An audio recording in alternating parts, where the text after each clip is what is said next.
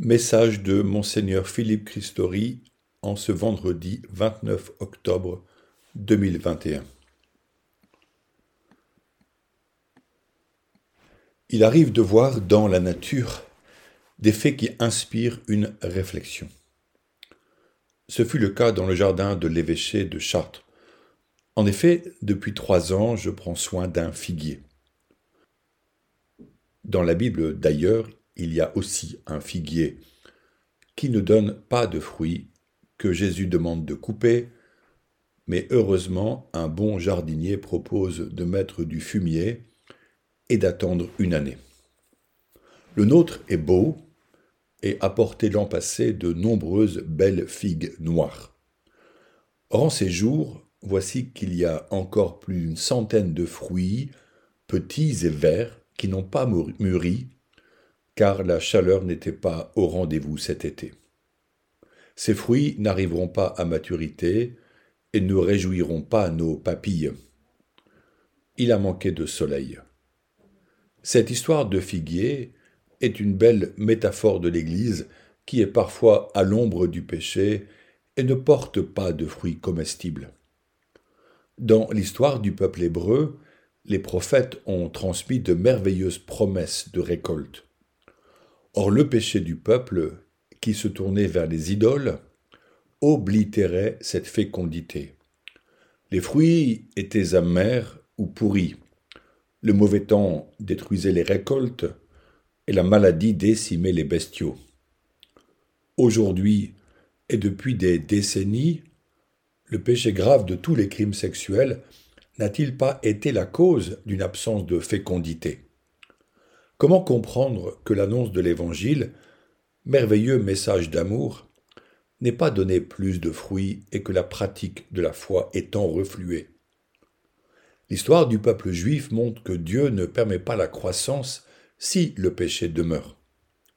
Aussi, ce temps crucifiant pour beaucoup de chrétiens doit être l'occasion d'une conversion, d'un changement de vie, du choix réel d'être chrétien.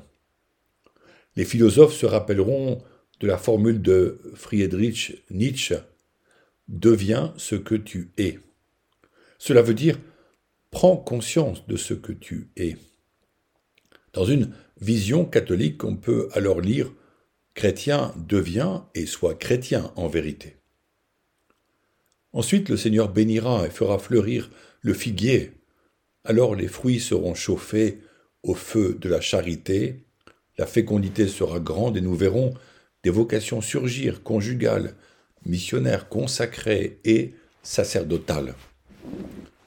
Dans l'histoire de l'Église, cette fécondité que nous espérons a aussi été portée par le martyr de chrétiens qui ont préféré la mort que l'abjuration de leur foi.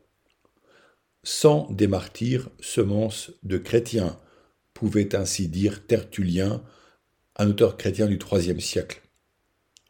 Le 9 août 2021, le père Olivier Maire mourait assassiné à Saint-Laurent-sur-Sèvre, en Vendée, par la main d'un homme étranger et malade.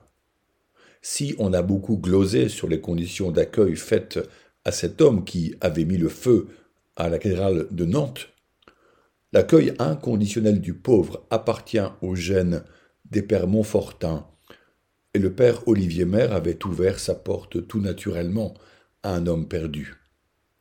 Sa mort a choqué tant de personnes, même si les catholiques de Vendée se sont bien peu déplacés pour ses funérailles à Saint-Laurent-sur-Sèvre, suscitant une certaine déception.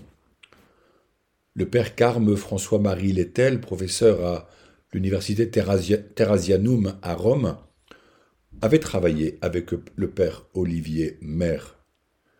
Il témoigne. Je le vois comme un martyr de la charité. Avec cet accueil qu'il a vécu au péril de sa vie, cette mort a touché le monde entier.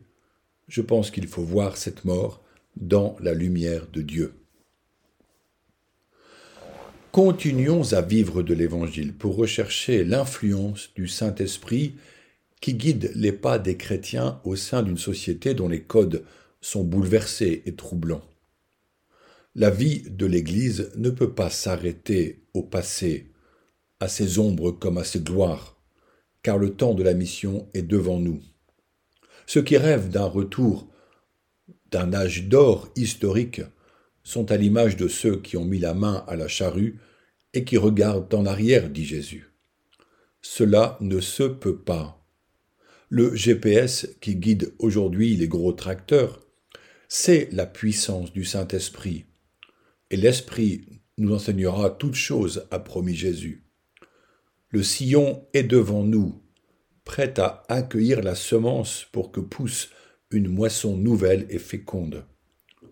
Le prophète Baruch, qui écrit pour les Juifs esclaves à Babylone, mais peut-être aussi pour d'autres Juifs dispersés aux quatre coins cardinaux de l'Empire romain, car le livre de Baruch est rédigé en réalité vers le IIIe siècle avant Jésus-Christ, dit, je le cite, Courage, mes enfants, criez vers Dieu, celui qui vous a infligé l'épreuve se souviendra de vous, votre pensée vous a égaré loin de Dieu, une fois ouverte, mettez dix fois plus d'ardeur à le chercher.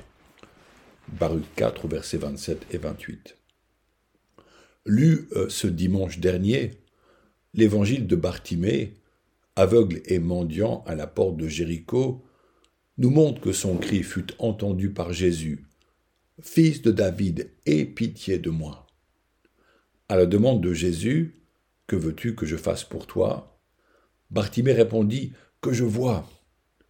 Oui, n'est-ce pas ce que nous pouvons demander à Jésus dans notre prière? Voir sa gloire, discerner le chemin à prendre, envisager l'avenir comme un espace ouvert à l'œuvre de la providence divine. Alors que je vous écris ces lignes, je pars en pèlerinage avec une trentaine de catéchistes de notre diocèse. La direction est celle de la Haute-Provence, terre bénie par le Créateur, pleine de ce soleil doré de l'automne qui brille sur les feuilles argentées des chênes lièges, de la vigne, avec cette nature qui embaume le thym, le romarin et la lavande. Nous ferons halte à Cotignac pour prier la Vierge à l'église Notre-Dame de Grâce, puis pèleriner vers le monastère Saint-Joseph du Bessillon, ce haut lieu de la piété provençale qui commémore l'apparition de Saint Joseph le 7 juin 1660. Nous nous rendrons à la Sainte-Baume où Sainte Marie-Madeleine vécut à la fin de sa vie. Enfin, nous remonterons sur Ars, le village de Saint-Jean-Marie-Vianney, où nous serons quand vous recevrez ce message. À l'école des saints, dans la grande tradition de l'Église, nous confions les enfants catéchisés et leurs parents, nos écoles et leurs enseignants, nos paroisses avec leurs prêtres et leurs fidèles, ainsi que la population d'Eure-et-Loire, afin qu'elle découvre le Christ au travers de l'amour que nous manifestons et par les missions que nous organisons. Comme le dit Saint Paul, seule la charité porte un fruit missionnaire, car si je n'ai pas l'amour, tout ce que je fais n'est rien. Confère 1 Corinthiens 13. Permettez-moi d'achever ce message en remerciant ceux qui m'adressent, par écrit ou par oral, des commentaires enrichissants qui m'encouragent. Je souhaite que ces textes vous aident à vous attacher au Christ, à vous donner envie de lire la parole de Dieu, à mettre la prière chaque jour dans votre agenda, à aimer le Seigneur et le prochain. Vous me dites qu'ils sont un lien qui nous unit dans le diocèse.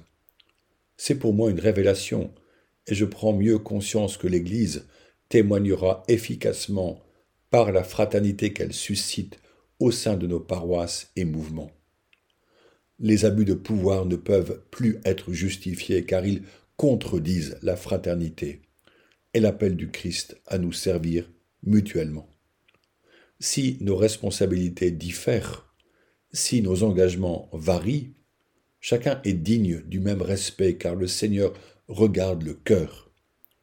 La voie de la synodalité est devant nous et chaque catholique analysera en priant l'Esprit comment il contribue par son service à la fraternité ouverte à tous.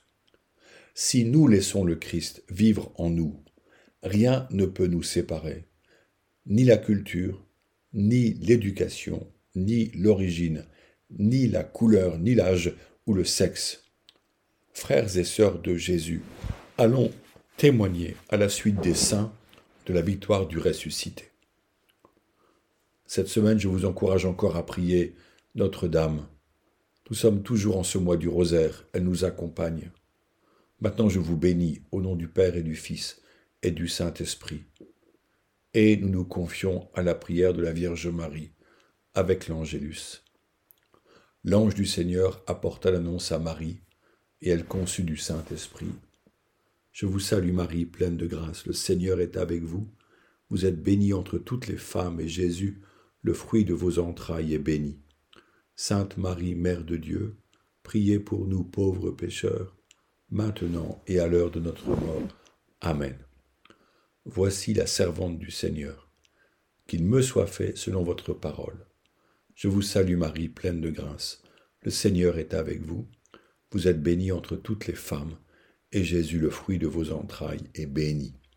Sainte Marie, Mère de Dieu, priez pour nous pauvres pécheurs, maintenant et à l'heure de notre mort. Amen. Et le Verbe s'est fait chair, et il a habité parmi nous.